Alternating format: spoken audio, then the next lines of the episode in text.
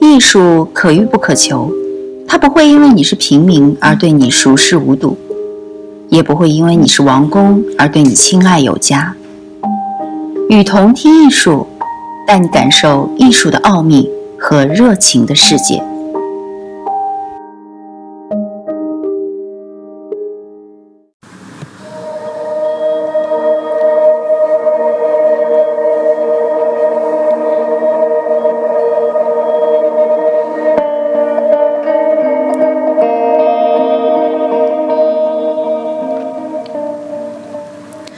各位听众，大家好，欢迎收听《与同听艺术》，我是主播月汝。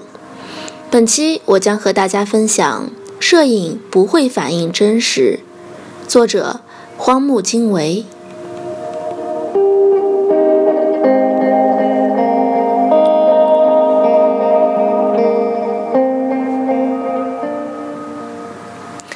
摄影其实是很私密的事情。这也是它最有魅力的地方，它会变成这是只属于我们俩之间的秘密这类的事物。不过呢，遇见别人时还是会忍不住想把它说出来。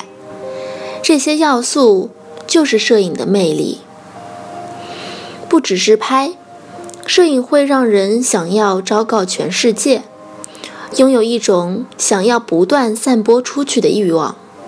反正基本上就是整个套路，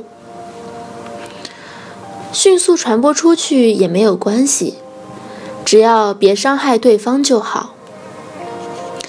相机里拥有两种欲望，一种是想要拍摄的欲望和欲求，另一种是想要公诸于世、把秘密分享出去的欲望。摄影包含了扩散这个元素。所以，想要将某件事物传递给大家的这种欲望，便成为拍照这项作业，这就是摄影所具备的大众媒体性质。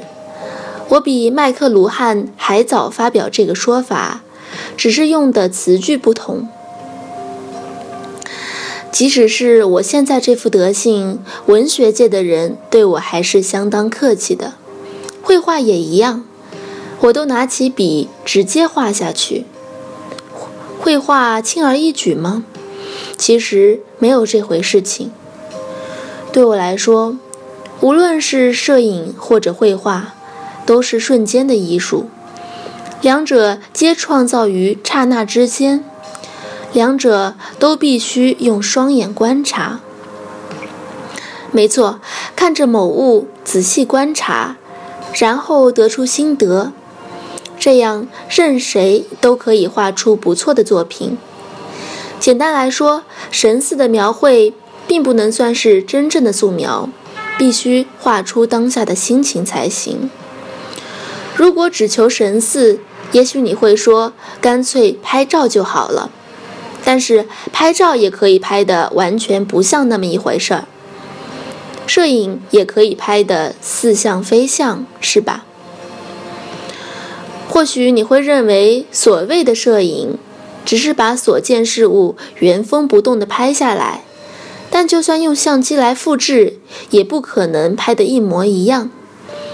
我的意思是，绘画也一样，就算画得不像，也不用觉得羞耻。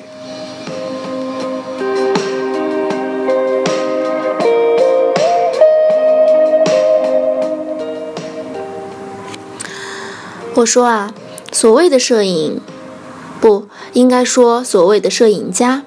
以我做个比方，身为一个男性摄影家，倘若今天见到一个五十岁的女人，脑中一定要浮现这个女人的过去才行。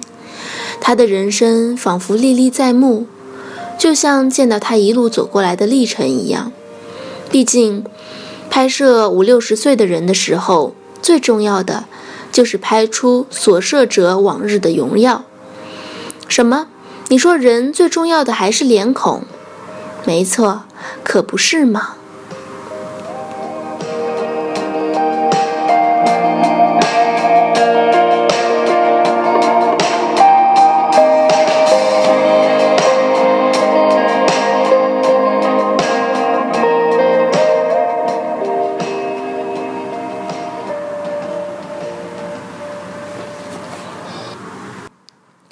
感谢您收听本期节目，我是与同听艺术的主播月如。把你愿意分享的文章发给我们，我们会分享给更多的人。